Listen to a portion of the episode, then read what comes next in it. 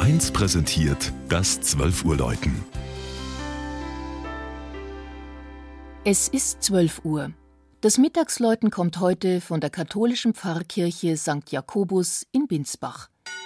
Regina Vanderl über das 300-Seelendorf zwischen Würzburg und Schweinfurt und eine 270 Jahre alte Rokoko-Schönheit.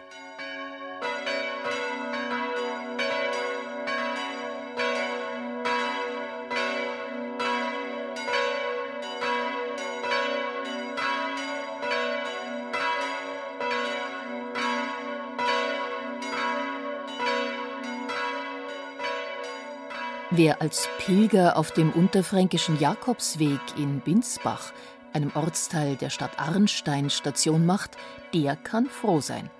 Abgesehen davon, dass auch der Frömmste am Abend nach einer langen Wanderung einen guten Obstbrand zu schätzen weiß. Die Schnapsbrenner von Binsbach sind wegen der Qualität ihrer Erzeugnisse weit unbekannt. So ist auch die Existenz einer kleinen, feinen Pilgerherberge nicht zu unterschätzen. Ein Förderverein hat das alte Pfarrhaus von der Diözese gekauft und mit dem Einsatz vieler ehrenamtlicher Mitarbeiter so schön herausgeputzt, dass nicht nur Pilger ihre Freude daran haben. Das wichtigste Ziel ist aber die St. Jakobuskirche, die auf einer Anhöhe steht. Sie stammt aus der Zeit des genialen Würzburger Hofbaumeisters Balthasar Neumann und seines Fürsterzbischofs Friedrich Karl von Schönborn. Unter dessen Regierung entstanden mehr als 150 Kirchen im Barockstil. Eine davon ist die von Binsbach.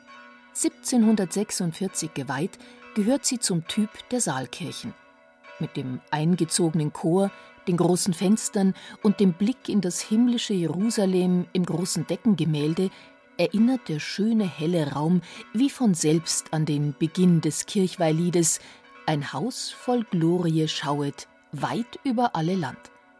Ein begabter Schreiner hat Altäre, Bänke und Kanzel aus der Vorgängerkirche geschickt dem neuen Raum angepasst und mit den damals hochmodernen Rokoko-Ornamenten versehen.